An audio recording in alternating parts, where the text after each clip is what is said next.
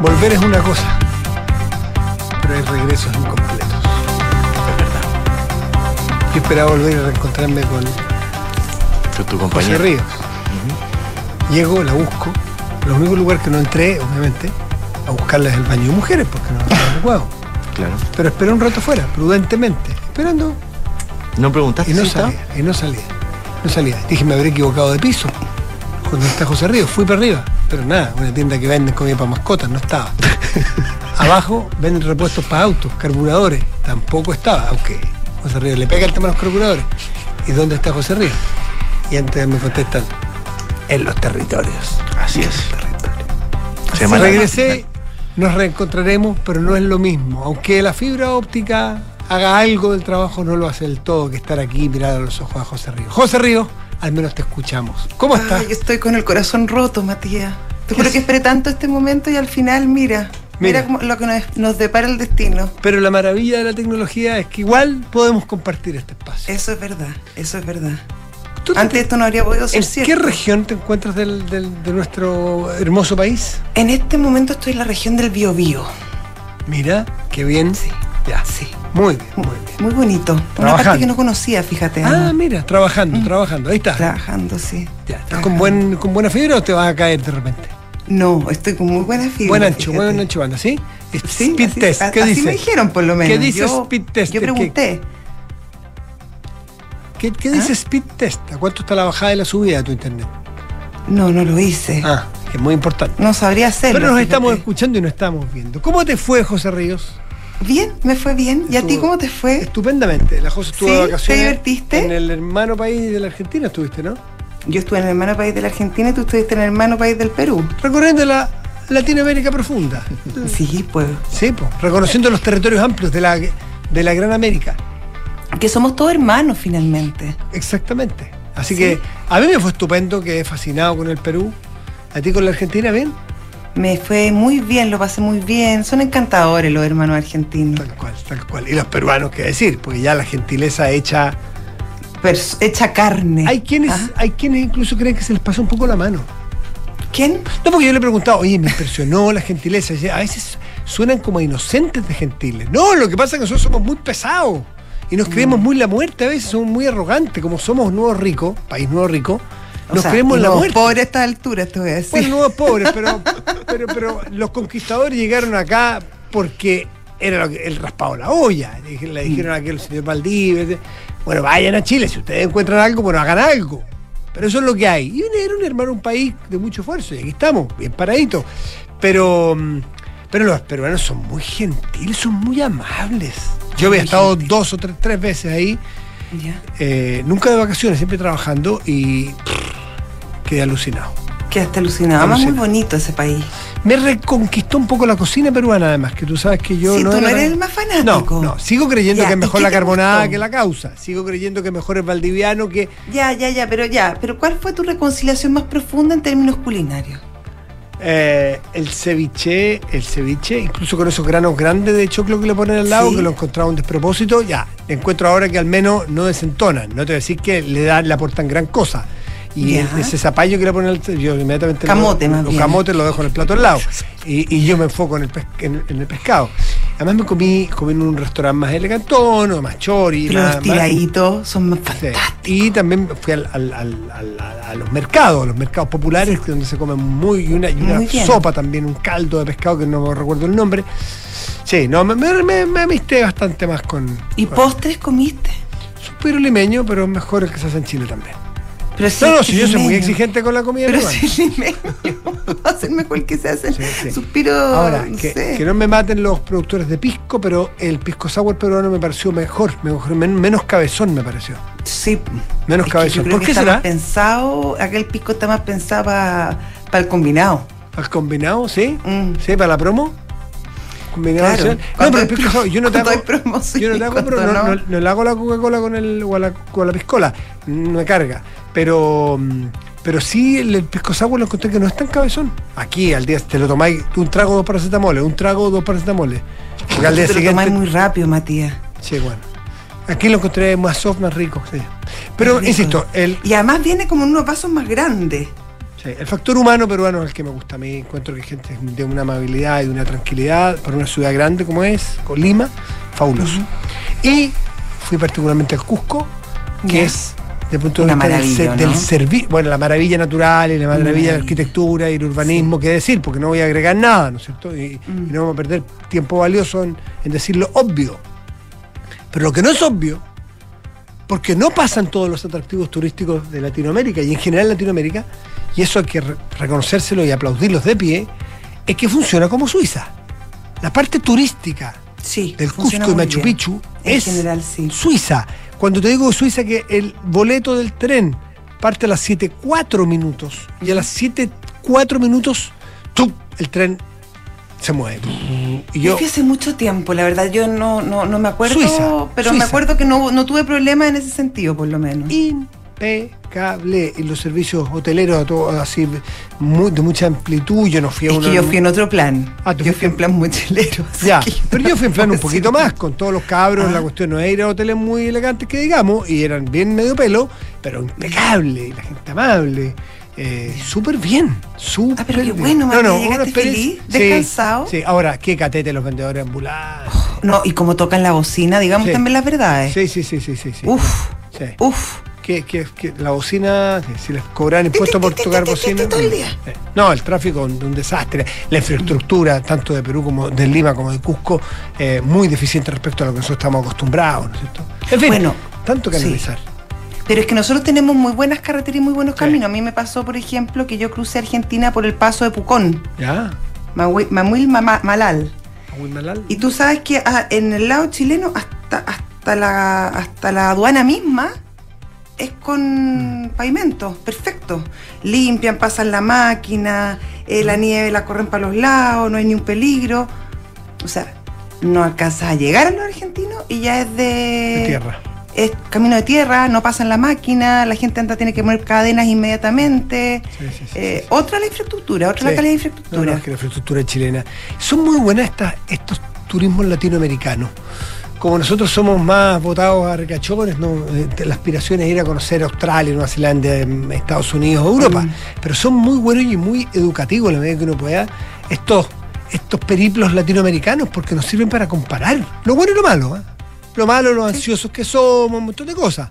Pero lo bueno es la infraestructura, por ejemplo, entre otras cosas, es de otro, de otra escala. Yo el año pasado Otra. tuve que ir a hacer este periplo por Pega, a Colombia, al Perú, Argentina, rápido, dos, tres, te das cuenta que desde los aeropuertos hasta la infraestructura carretera o caminera, Chile, Sí. otro, otro, otro, nivel que el resto, Sí. otro nivel. Absolutamente, ¿Ah? absolutamente. Yo decía como, como, que lo hicieran casi como, como para sacar pica. Porque, Exacto. porque hasta el final, hasta el final, hasta el final. Así es, pues valorar Chile, obviamente, pero también sacar muchas cosas de lo bueno de otros países, es la gran oportunidad, es, la- es el gran valor que tienen los viajes al, al final, Sí. ¿no es cierto? Y esa es, es la gran eh, maravilla. Bueno, ¿qué más? ¿Qué más? podemos- están pasando muchísimas cosas. Nosotros hablando de, de- de Latinoamérica y De su, viaje. y su vicisitud de viaje, pero también, no, pero también como un envoltorio sociocultural. Bueno, oye, el presidente también está viajando, o sea, podríamos lanzarlo con eso y su periplo por Europa. Sí, sí, sí, sí. Y el mm, viaje que ha tenido sus vicisitudes, ¿no? Ha tenido cosas buenas, ha tenido puntos muy altos y también ha tenido puntos más complejos. Eh, el último, probablemente el episodio de la, de la medalla que se le entregó al Mm. juez Garzón. Sí. Eh, que obviamente produjo muchísimo, muchísimo ruido, sobre todo entre la oposición Claro. eh, y también en ciertos sectores del oficialismo, incluso dado que recordemos que el juez Garzón o el abogado Garzón, Mm. Baltasar Garzón, defendió la postura Sí. eh, boliviana en el juicio contra Chile. Por lo tanto, claro, a muchos les resultó bastante extraño que se condecorara a, a No esta se persona. condecoró. Ahí hay un punto que no es semántico. Sí, ¿eh? se le entregó una medalla, una no medalla, una condecoración. un regalo, Sí. un regalo, no es una un condecoración de Estado. Pero igual le entrega al jefe de Estado, tampoco nos pongamos Sí. tan exquisitos. Y, y- y es un- Igual tiene un símbolo. Lo entrega el presidente de la República a una persona que, que tiene un, un- un historial eh, con nuestro país que es a lo menos polémico Eh, eh, en punto. distintas materias. Claro, porque uno tiene derecho a tener distintas miradas. Incluso puede Sí. a Garzón dividirlo en dos.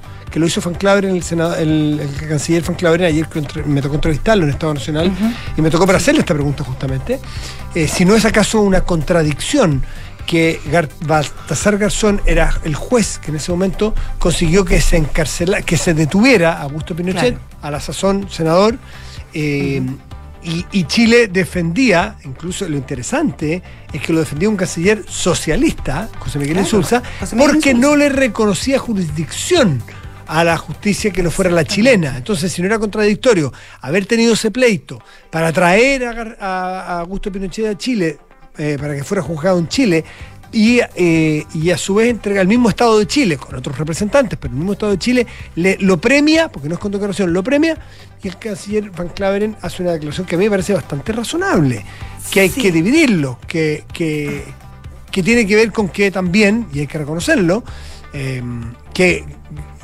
Garzón haya estado no eh, ceñido al derecho, un tema, y Chile lo defendió como soberanía, que venga el señor Pinochet acá a enfrentar a la justicia, pero también hay que reconocer que la justicia en Chile actuaba de una manera antes y una manera después respecto a Augusto Pinochet. Absolutamente, había un- Entonces- un, tranco distinto al menos en, en ver esta causa. Ahora, a mí lo que me llama la, o sea, me, me parece positivo la, lealtad que ha mostrado el ministro, el canciller, respecto a la decisión que toma el presidente y obviamente esto es una potestad presidencial y si el presidente quiere condecorar o entregarle una medalla o premiar o lo que sea a cualquier persona, está en su legítimo derecho. Pero luego de escuchar al canciller, uno no, no, no- no hay claridad, pero tiende a pensar de que no, no, no fue muy consultado respecto a esta, a esta decisión. De hecho, él dice da lo mismo, lo que si me consultaron o no, es irrelevante, es, irrelevante quién participó de la decisión, porque esta es una decisión presidencial. Pero claro, si hubiese sido consultado o al menos avisado con algún con alguna anterioridad, me imagino que el canciller sí lo habría aclarado. Entonces, su- sus declaraciones dan espacio para lo menos pensar que quizás eh, no fue informado o fue informado muy sobre la marcha de la decisión del presidente Boric. Sí, sí. Y Bueno, eso yo creo que, eh, bueno, está en su que- pleno derecho, el presidente hace Sí. lo que quiere, pero hay ciertas instituciones y yo creo Ah. que además da la experiencia que tiene el canciller en temas internacionales, hubiese sido interesante conocer la opinión o al menos eh, cuál era su visión respecto a esta situación. ¿Sabes dónde? Yo no creo que, o sea, no, no es lo que quisiste decir. Esto, obvio, que hace lo que quiere, hace lo que él siente que debe hacer en tanto Bueno, jefe de claro. Estado. No, sí sé que el sentido de tu frase era exactamente esa, pero por si alguien la pudo haber entendido en otro sentido. Pero lo que, lo que sí uno puede. A mí me parece que lo de Garzón, insisto, tiene dos, dos miradas y una, a mí me parece que Garzón hay que reconocerle lo que hizo. Eh, o lo que consiguió en la acción de Garzón, ¿no es cierto? Que la impunidad en la cual se movía Augusto Pinochet en Chile era inaceptable para una democracia. A mi juicio esto es muy personal, pero también reconocer que Chile tenía un espacio para eh, alegar soberanía en juzgar a Augusto Pinochet. Y eso fue lo que dijo Garzón. Pero lo interesante es que a, partir de lo que de la, de la lealtad de Van Claveren hay un cuento histórico, una anécdota histórica muy sabrosa que no recuerdo exactamente cómo se llamaba el, el- los- porque es de hace más de un siglo y me parece que el presidente Ya es bastante antigua la claro anécdota. pero me- entonces no recuerdo exactamente me- Es creo- como la de Diego Portales que contaste la otra vez. como la- es parecida, pero eh, creo, creo que fue en el gobierno de don Pedro Montt o de Germán Riesco, tomando principio del siglo XX, del siglo, sí, del siglo XX, donde no me acuerdo quién intendente de alguna provincia en ese momento, que hubo un levantamiento, no, no me acuerdo qué episodio fue exactamente, pero lo que vale es que le envía, era gran levantamiento, haz cuenta que fuera en la región del Ñuble, ¿no es cierto? Estamos hablando de la época de los telégrafos. Y que una gran, una gran crisis política, digamos, fue una gran cosa. Y una crisis política de magnitudes importantes. Y el, el gobernador de ese momento de la provincia le envía un telégrafo al presidente de la República. Presidente le dice, cuente conmigo. Y el presidente le envía una respuesta que le dice, era que no. Era que no, digamos. Si yo lo nombré a usted ahí. Mira, muchas gracias Claro. por la Pero es- aclaración. pero Es, una, es una anécdota muy buena porque habla mucho del sentido de que Van Claveren ha sido muy leal Era con. que no. Era que no. ¿Le queda Sí, otra? claro. No, La si está muy bien está que por eso, si está muy bien que tiene que ser leal, no le queda otra, pero, pero, pero, pero, pero es curioso, Matías, Los cancilleres son. Curioso, eh, dada la experiencia que tú tienes, cuando tú vas a tomar una decisión que, que tiene visos de, pole- de polemicidad, como podría tener darle un, un- premio Sí. al, al- al juez Garzón o, o al abogado, porque yo no sé si sigue siendo juez. en No, no, no, no, no. Acuérdate que No. le, le quitaron el Sí, cargo. No es juez exactamente por No es decisión juez, del Tribunal por- Supremo español. Exactamente, o sea, él tiene una carrera bastante polémica, por decirlo menos. Entonces, eh, es bueno asesorarse por aquellos que saben. A lo mejor se habría evitado algún problema, a lo mejor lo quería, lo quería hacer igual y que en su conciencia y sus parámetros era un tema que había que hacer. Pero, pero claro, lo igual lo deja un poco mal parado al canciller. Eso en tanto, en tanto una decisión diplomática.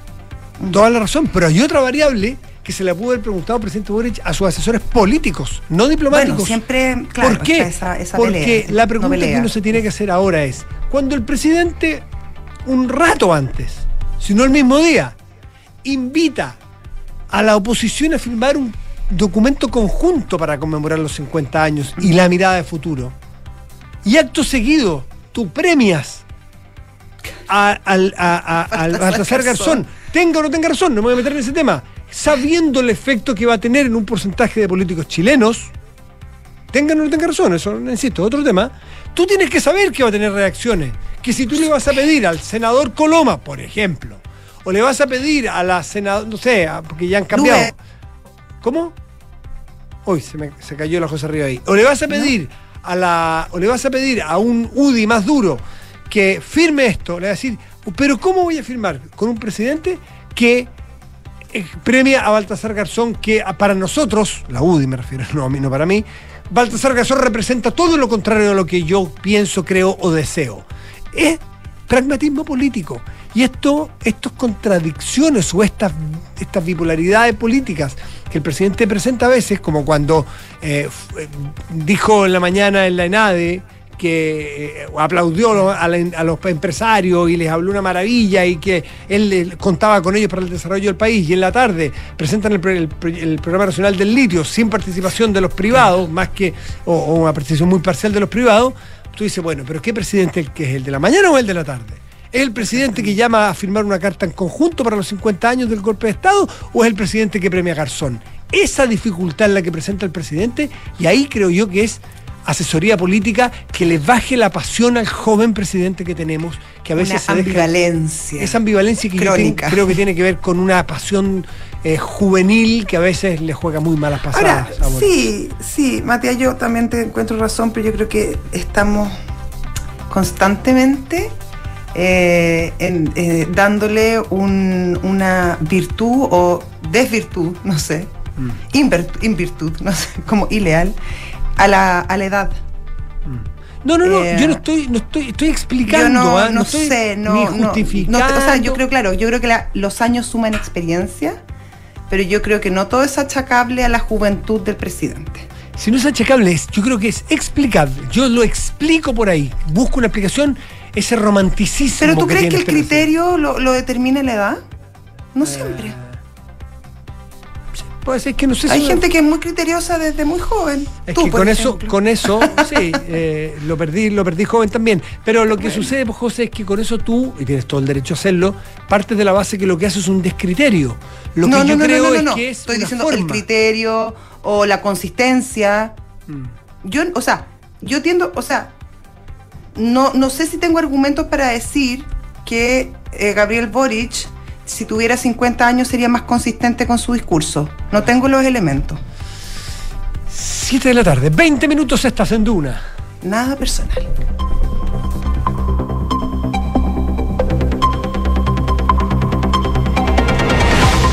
Enrique Javier estaba aquí manoteando, haciendo gestos, que no, no podíamos seguir conversando, chachareando, porque Enrique Javier no entiende que no nos veíamos hace mucho tiempo y había muchos temas que sacar. Había mucho, mucho, eso que nos quedaron temas. Entonces, Enrique, vamos, vamos a los temas, vamos a las noticias, vamos a las entrevistas.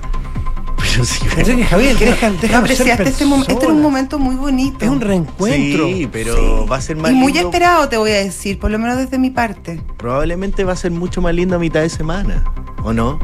Sí, pero, eh, pero es como. Es, es como. Yo les conté la anécdota una vez que me tocó entrevistar a un señor, no voy a nombrar a las personas porque son requete conocidas, en un momento tremendo de dolor, por una muerte de un, de un familiar, en fin. Da igual, no voy a dar más señales porque no corresponde. Y, y estaba en un momento muy sentido de la entrevista donde estaba recordando a su familiar fallecido una- en un hecho público muy doloroso, tremendo. Y era realmente un, un, un- un sentimiento que, que se sentía y se podía tocar, se podía palpar cuando me estaba hablando esta persona. Esto había ocurrido recién. Era un hecho, un momento que uno no se atrevía. Yo no me atrevía a hacer una contrapregunta, no me atrevía a interrumpir, no, no había una mosca que sonara ahí. Y el camarógrafo, a los cuatro minutos de entrevista, cuatro minutos, cuando realmente la cuestión es de una emoción que yo he sentido pocas veces, para decir, Matías, momen- momento, eh, eh, paren, paren. Oye, no estoy a foco. No estoy a foco, dijo el camarógrafo. ¿Podemos partir de nuevo? ¿Me puede? Eso es descriterio. Eso es descriterio, José Arriba. ¿Y era joven, era viejo?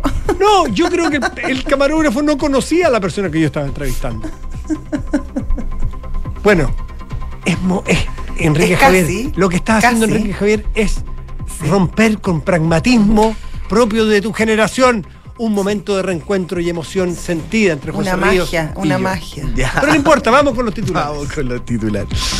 La ministra del Trabajo, Janet Jara, reiteró su optimismo moderado respecto a las negociaciones con la oposición para sacar adelante la reforma previsional.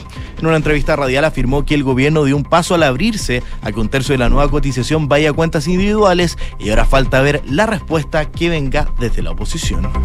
En conversación con Duna, el jefe de bancada de los consejeros republicanos, Luis Silva, indicó que la intención de su partido es que su esencia sea reconocida a través de las enmiendas constitucionales, lo que no quiere decir que no se vayan a mover ni un milímetro de lo que representan, sino poner las cartas sobre la mesa.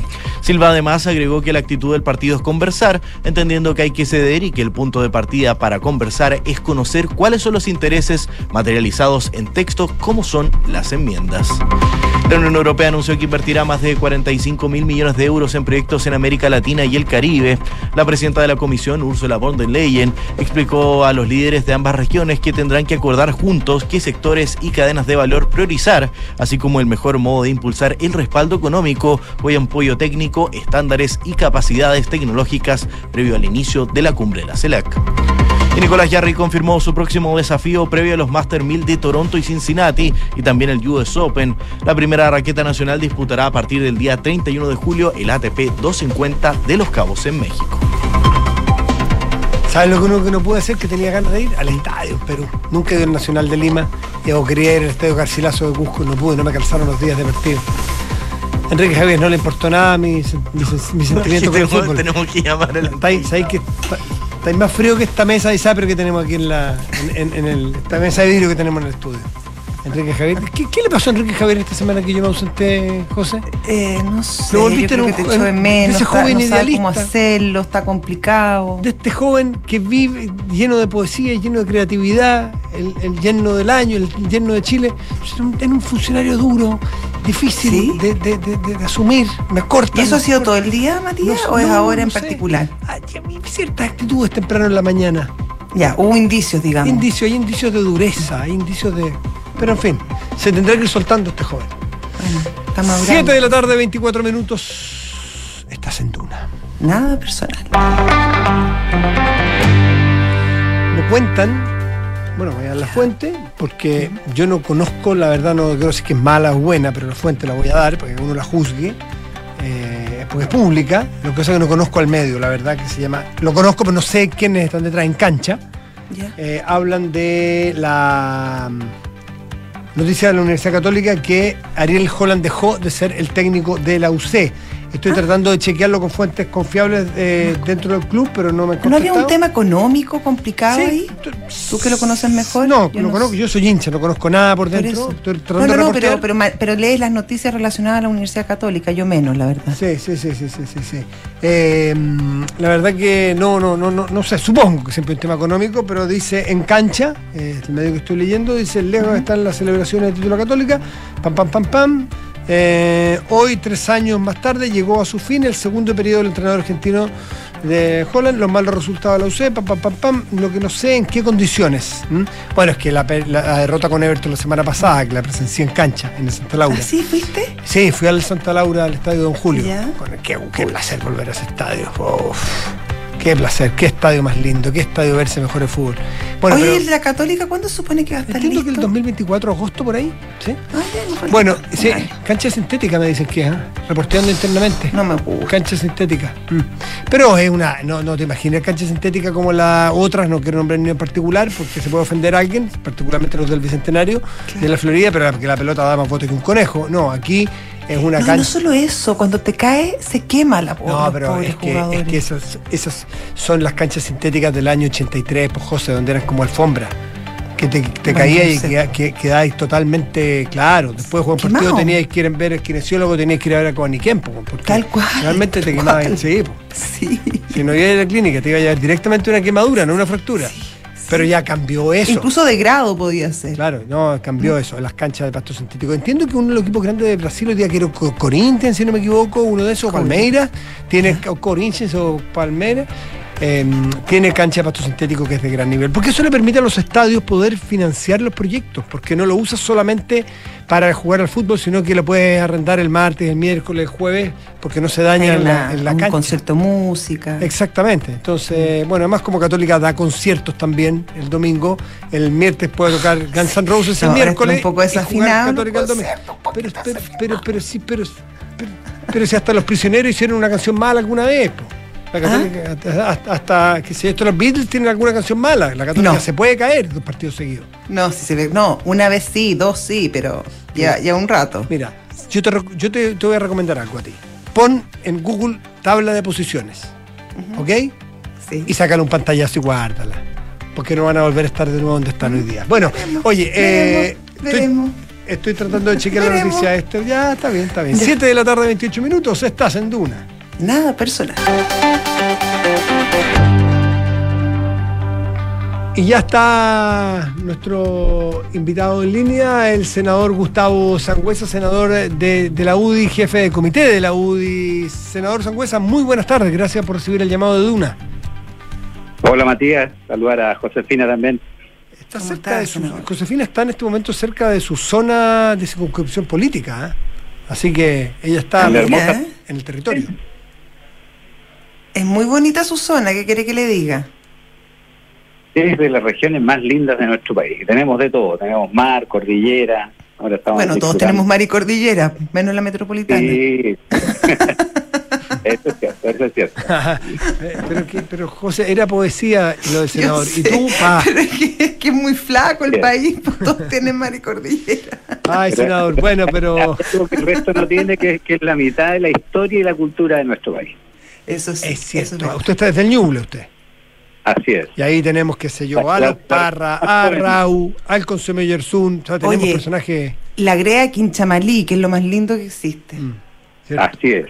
Que ahora es, patrimonio de la UNESCO, así que muy orgullosos de todas nuestras artesanas ahí de Quinchamalí. Oiga, a ver, ¿por dónde partimos? Partimos por los por los intentos de unificar una, una no sé si fractura, pero una condición de tensión muy dura en, el en la oposición o partimos por analizar o intentar analizar lo que está ocurriendo con la gira del presidente. ¿Qué le parece que partamos por ahí? ¿Se siente convocado usted a firmar un documento conjunto para mirar la conmemoración de los 50 años y el futuro hacia adelante de manera unitaria?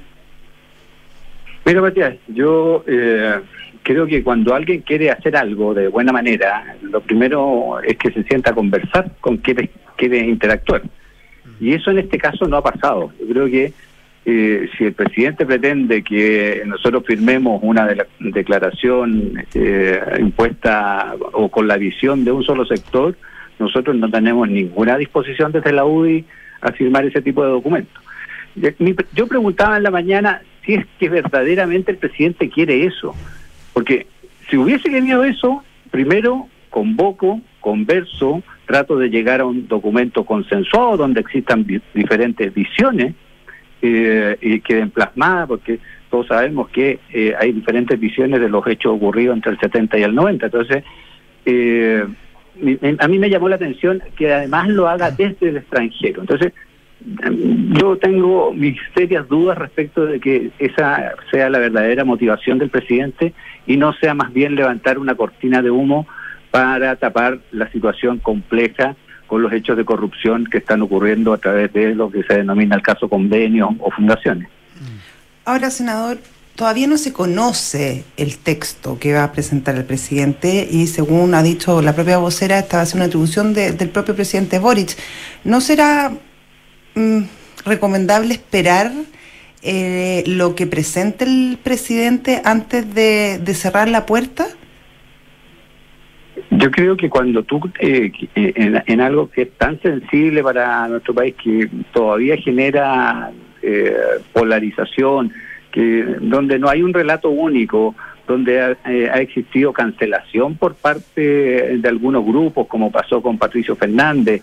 Entonces, eh, creo, me genera serias dudas eh, cuál es la verdadera intención de- del presidente. Porque, te reitero, yo para hacer una declaración de ese tipo, que ya se hizo el año 2023, eh, primero, primero hubiese convocado a todos los actores políticos del país, hubiese planteado la idea, hubiese recibido eh, propuestas y, y- y de ahí sacar algo en conjunto. Pero creo que eh, eh, es, es bastante eh, llamativo que, que el presidente no, no haya convocado antes y además haga el anuncio desde el extranjero. Además en una circunstancia bien especial, entregándole un Pero es reconocimiento. que está en el extranjero, pues. Más lo podría hacer desde Chile. podría haberlo hecho antes o después. O sea, los tiempos también son, son importantes y el cómo se hacen las cosas. Usted, senador Sangüesa, sostiene que, em, que le cuesta le cuesta o, está, está haciendo de alguna manera alguna interpretación libre a las intenciones cree que puede querer estar haciendo una cortina de humo a la crisis de los convenios, en fin, o democracia viva y todo lo que ha sucedido. Déjeme preguntárselo de otro ángulo también, si es que usted, ¿qué, qué, qué opinión tiene usted? O podría ser, es que el presidente los presiona al hacerlo público antes de eh, negociarlo, conversarlo, sociabilizarlo con el resto de la clase política, hacerlo públicamente de tal forma que si se oponen ustedes, la oposición, por la razón que sea, querer dejarlos mal parados, querer dejarlos como impopulares. Pues lo he escuchado algunas veces, que sienten que de alguna manera se sienten chantajeados. ¿Usted tiene ese sentimiento? Eh, la manera que se hizo, yo, yo diría que más bien por eso, hablé de que bueno, podría ser una cortina de humo, tratando de poner eh, a nuestro sector en la encrucijada que si firmamos o no firmamos eh, un documento de ese tipo. Pero uno, uno también tiene que recordar un poquito la historia reciente. Hace pocos años eh, el presidente de la República eh, rechazó un proyecto de ley que hacía que, lo, que forzaba a los partidos políticos a, poner en su declaración de principios que renunciaban a, a la violencia como método de acción política. Y eso se opuso el presidente de la República. Entonces, yo no sé si una nueva voltereta y ahora quiere eh, escribirlo de otra manera o está aprovechando eh, las circunstancias eh, de conmemoración de los 50 años del 11 de septiembre para eh, tratar de, tapar lo que todos los días está apareciendo en los medios de comunicación. ¿sí? Eh, es realmente impresionante cómo eh, cada día aparecen nuevos hechos respecto de fundaciones eh, y de convenios. Porque aquí no hay que poner en tela de juicio a las fundaciones, sino que es, es el tipo de convenios que ha realizado este gobierno y especialmente desde los partidos del Frente Amplio respecto a la asignación directa de recursos. Conversamos con el senador Gustavo Sangüesa, jefe de bancada de senadores de la UDI. Senador Sangüesa, por lo tanto, para ir cerrando este capítulo, ¿usted de alguna manera cierra la puerta a la firma de un documento o podrían evaluarlo eh, si es que el presidente eh, los convocara quizás a una reacción en conjunto? O sea, que el, el, presidente cada vez que nos convoque a conversar de algún tema determinado, nosotros se lo hemos dicho en reiteradas ocasiones, conversemos. Pero el actuar de este gobierno ha sido bien autoritario. Ha pasado con los nombramientos, eh, ha, pasado una serie de cosas que eh, primero se instala el tema y después dice conversemos. Entonces, creo que eh, ese actuar ha, sido bastante errático y, no ha contribuido finalmente a, que este gobierno pueda avanzar, independiente de sus propios errores eh, que, que ha tenido en este año y medio de gobierno. Senador Gustavo Sangüesa, senador de la UDI, muchas veces se sostiene que la derecha eh, en Chile históricamente tiene eh, un problema. Claro, para la izquierda será pensar como gente de derecha. No, esa es una, una opción válida. Pero incluso se lo he escuchado mucha gente de la derecha, es que tienen un espíritu fraticida que, que no logran superar. Es decir, fratricida tiene que ver, como todos sabemos, matarse entre hermanos, matarse entre similares, entre los del mismo piño. ¿Usted reconoce ese, ese, ese, defecto histórico y siente que ahora, en la última semana, a partir de la acusación fallida, la acusación constitucional en contra del ministro Ávila, algo de eso ocurrió y que han tenido que salir algunos paramédicos a, poner paños fríos, la eh, alcaldesa Matei, hoy los presidentes de partido, a juntarse para decir, muchachos, por favor, como creo que era Napoleón el que decía, si el enemigo se está equivocando o el enemigo está errando, quédese tranquilo, no lo interrumpa. de todas maneras, Matías, yo creo que hay... Eh, eh, en, los momentos que, vivimos actualmente, eh, de repente se cometen errores no forzados. Yo creo que eh, se exageró tal vez la reacción respecto a la fallida acusación constitucional. Creo que Evelyn Matei hizo lo correcto en hacer un llamado a que le pusiéramos paños fríos. Eso gatilló también que eh, se reunieran los presidentes de, partido. Yo creo que es importante eh, mantener ese diálogo permanente. Nosotros eh, en el Senado mantenemos un diálogo permanente.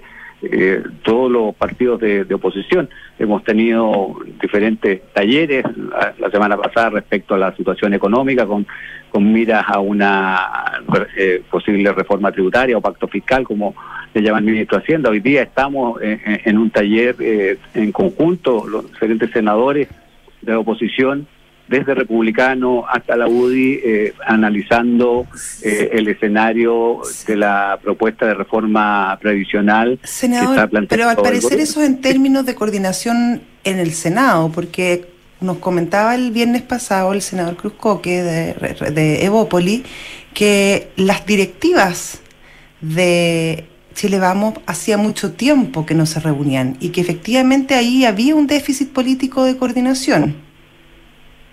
Eh, yo comparto con el senador Cruzco que por eso eh, lo que pasó la semana pasada con la fallida acusación constitucional creo que gatilló a que se retomen estos diálogos. Tenemos que eh, actuar con unidad y, con, con una sola postura frente a las propuestas que está haciendo el gobierno para poder analizarlas en su mérito y apoyar aquellas que nosotros creemos que son buenas para Chile y rechazar aquellas que creemos que son malas para Chile, como la propuesta de reforma previsional que está planteando el Ejecutivo, que la miramos por diferentes ángulos y con ninguna parte nos da como algo positivo para los trabajadores. Creo que va en desmedro finalmente los trabajadores.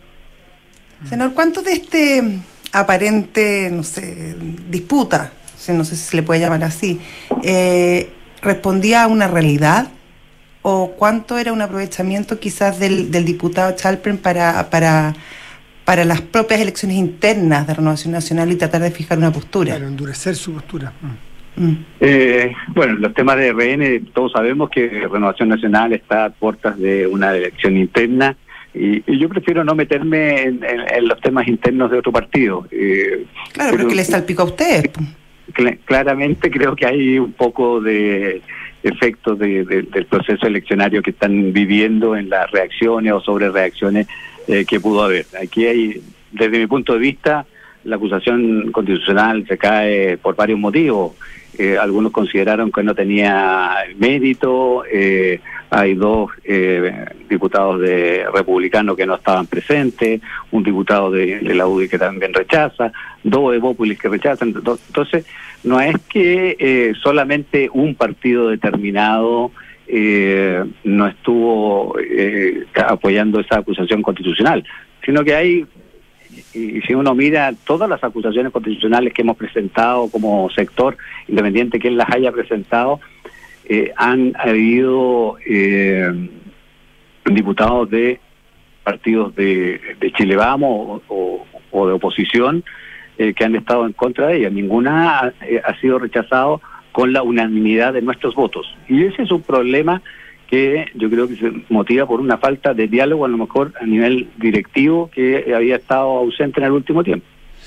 Gustavo Sangüesa, senador de la UDI, muchísimas gracias por conversar con Duna esta tarde. Que esté muy bien. Gracias, senador. Muchas gracias, que esté muy bien. Hasta luego. 7 de la tarde, 41 minutos. Estás en Duna Nada personal.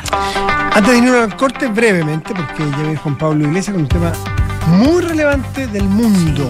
Nos trae ventana al mundo, un tema que no solo afecta a un lugar muy lejano, pero que, que igual interesa, aunque sea lejano interesa, pero que tiene efectos que pueden ser muy domésticos también. Hasta ahí nomás lo dejo para que usted espere un poquitito. Pero antes de decirle que la tercera trae una nota, eh, me- o sea, el alcalde Jadue, a partir de la noticia que publicó la tercera el fin de semana, lo siento, adelantando eh, esta, esta noticia o esta acción judicial que la Fiscalía Centro Norte, o la, fi- la fiscal del Centro Norte, Giovanna Herrera, estaría preparando la próxima semana una solicitud de formalización por eventuales peticiones de coima de parte del alcalde Jaude de Recoleta. El alcalde Jaude dice que, bueno, que ju- confía en la justicia, en su versión, que, que o sea, hay que tener presunción de inocencia, por supuesto, con todos, con el alcalde Jaude también, pero hoy día la tercera, ex antes viene con una con un tema que yo- Declaración, una declaración muy yo no la vi yo llegué ya, leí harto fuera de noticias no me desenchufé pero esto no lo había leído. Tú me dices si que salió jueves el viernes yo a mí se me No, había no, no, pasado. no, esta es noticia de Ah, ya.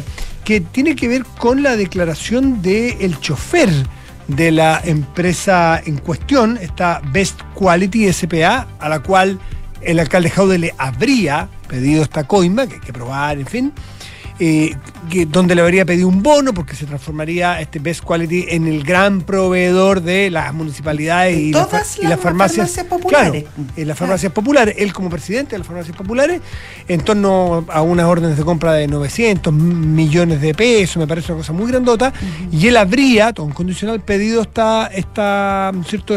Esta, cometa. ¿ah? Esta Eh, cometa claro. se suponía que era Este para, la- para Recoleta, pero finalmente se termina siendo entregada al parecer en el partido Mm. En la sede de Recoleta, pero Claro. del Partido Comunista. Exactamente. Y este bono, a mí no me queda exactamente claro si este, que este bono es pedido en plata o No, no, no, en especies. En especies, claro. Eso En es lo que especies. viene- por eso no sé si son dos cosas distintas, pero No, la no, cosa no. es que este chofer, son- se le piden en especies, Sí. mascarilla, este chofer de. Best Quality señala que él, en particular, no que le contaron, que él Mm. participó en la descarga de estos eh, materiales, eh, que sea alcohol, gel, mascarilla, guante, en fin, aquí, a, eh, perdón, en la sede del Partido Comunista de Recoleta. Eh, es un, De hecho, es se un- autodenuncia Sí, es un esta testimonio, persona, es un este testimonio que es muy complejo, pero insistimos esto, vamos a ver cómo suceden los casos, porque sabemos que, que el Claro, porque él dice, no es que yo lo vi, yo Mm. lo hice. claro, tal cual. Es súper complejo el testimonio. 7 de la tarde, 44 minutos, estás en Duna, ahora sí. Nada personal. Y nos vamos a una pausa, pero antes saludamos a nuestros patrocinadores. El cáncer es una de las principales causas de muerte en Chile, por eso siempre hay que ir un paso adelante en prevención, contratando un seguro que te proteja en caso de padecerlo. Conoce el seguro Zurich Oncológico Familiar en zurich.cl. Reconstruir la historia del cambio climático a través de muestras de glaciares es lo que investiga el profesor de la Universidad Andrés Bello, Francisco Fernandoy. Un aporte desde la academia y la ciencia a la reconstrucción de nuestra historia. Hacemos una pausa y volvemos. Estás en Duna. Nada personal.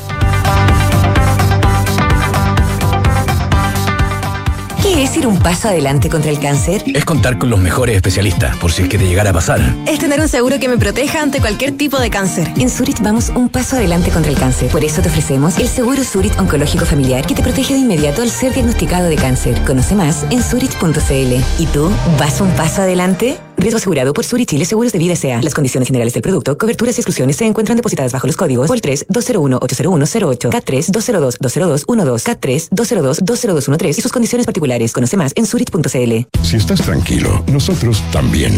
Súbete a tu nuevo BMW con su programa de mantención incluida. Ahora todos los BMW 2023 tienen 5 años de mantenciones. Vive el placer de conducir y disfruta de más años de tranquilidad. Beneficio de autos nuevos cubre 5 años de mantenciones o 60 mil kilómetros, lo que se cumpla primero. Aplica solo para vehículos BMW nuevos con motor a combustión o híbridos, adquiridos a partir de septiembre de 2022.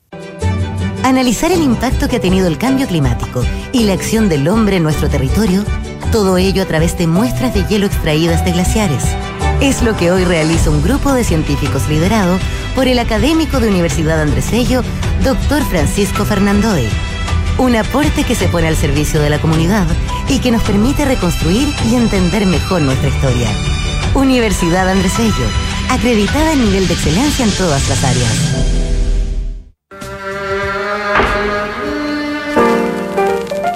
De ser un baterista de rock progresivo, Phil Collins se convirtió en una de las mayores estrellas de la música pop en los años 80. Su experiencia al frente de Genesis fue clave para un estreno discográfico que además le permitió conjurar sus fantasmas personales y su reciente divorcio. Face Value, el debut de Phil Collins. Esta es la historia que te contaremos hoy desde las 8 y media en un nuevo capítulo de Sintonía Crónica Debut en Duna 89.7. Talana, la más completa plataforma digital de recursos humanos, ahorras tiempo y costos. Simplifica tus tareas del día a día con las soluciones del ecosistema de Talana. Dedícale tiempo a lo que más importa, los equipos y las personas que lo conforman. Únete a las miles de empresas que ya han digitalizado su área de recursos humanos con Talana. Conoce más en talana.com. Ya comenzó BMW Expo, donde todos los caminos llevan a tu BMW. Súbete a tu nuevo BMW año 2023 con oportunidades únicas o reserva tu modelo 2024 con condiciones especiales. No dejes pasar esta oportunidad de subirte al verdadero placer de conducir. Oportunidades válidas hasta el 31 de agosto 2023 o hasta agotar stock. Descuento y promociones aplican a gama BMW año modelo 2023. Promoción no acumulable con otras ofertas y o promociones.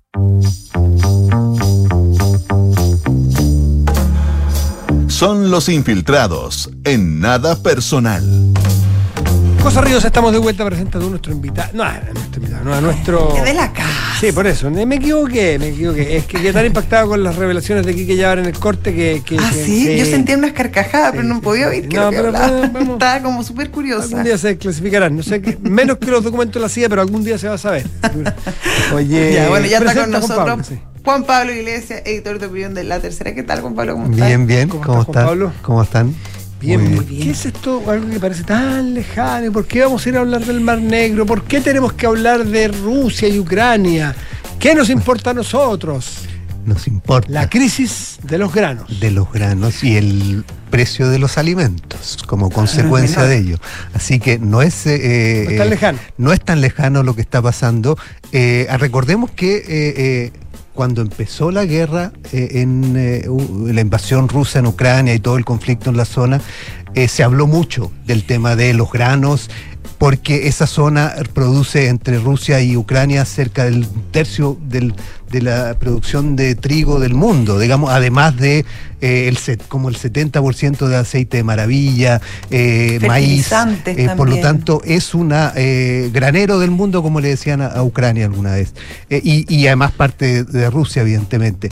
Por lo tanto, era muy relevante que ese, ese, esos granos pudieran salir de ese territorio. Y después, en los meses, primeros meses de la guerra, se hizo eh, un trabajo intenso eh, diplomático para lograr que finalmente se eh, encontrara una forma de sacar al menos parte del grano. Y eso se logró hace como un año, en principio de julio del año pasado. Se logró un acuerdo que... eh, en el que trabajó Nación Unida y Turquía como mediadores para que eh, Ucrania y Rusia pudieran sacar el grano. Fue un Eh, acuerdo que no fue conjunto, fue bien curioso. Fue Así es. yo acuerdo contigo Con- y él acuerda contigo, porque Sí. Rusia y Ucrania están en guerra y Turquía fue un mediador de un acuerdo que no fue acuerdo. Así es, cada uno se, se acordó con una de las partes para que eh, pudiera sacar eh, grano y ese acuerdo se ha ido renovando periódicamente. Eh, hubo un, un periodo en el, el año pasado, en noviembre, en que eh, eh, Rusia se demoró en ratificarlo y pasaron dos días, pero finalmente se, se concretó. Y lo que pasó hoy día es que Rusia dijo que el acuerdo estaba virtualmente detenido y que no iba a renovarlo porque justo que en vencía los hechos no estaba operando. Claro, justo vencía ayer eh, y eh, no se renovó. Y eso trae tremendas consecuencias, que es lo que tú decías, sobre el, el- eventualmente el valor del grano y una crisis alimentaria en algunas partes del mundo bastante severa, que es lo que Pero- teme Nación Unida. Juan Pablo, pregunta, pregunta. Porque hasta ahora había operado que básicamente Rusia se hacía un poco el leso y dejaba que saliera el grano ucraniano por Turquía, ¿cierto? Por, claro, por el. Sí. Ya.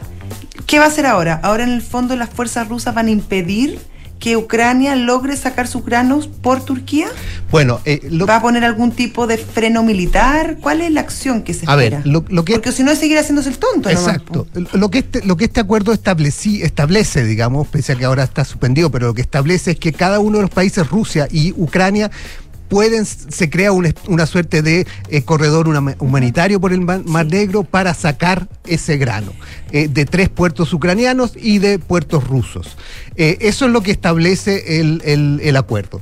Lo que dice Rusia ahora es que no va a renovar el acuerdo porque según ellos no se está cumpliendo la parte rusa y no se está sacando el, el como corresponde el, el em, el grano desde Rusia, cosa que eh, Nación Unida y la Unión Europea eh, desmiente tajantemente y dice que son eh, mentiras de Rusia y que el, el, camino, el proceso está funcionando perfectamente.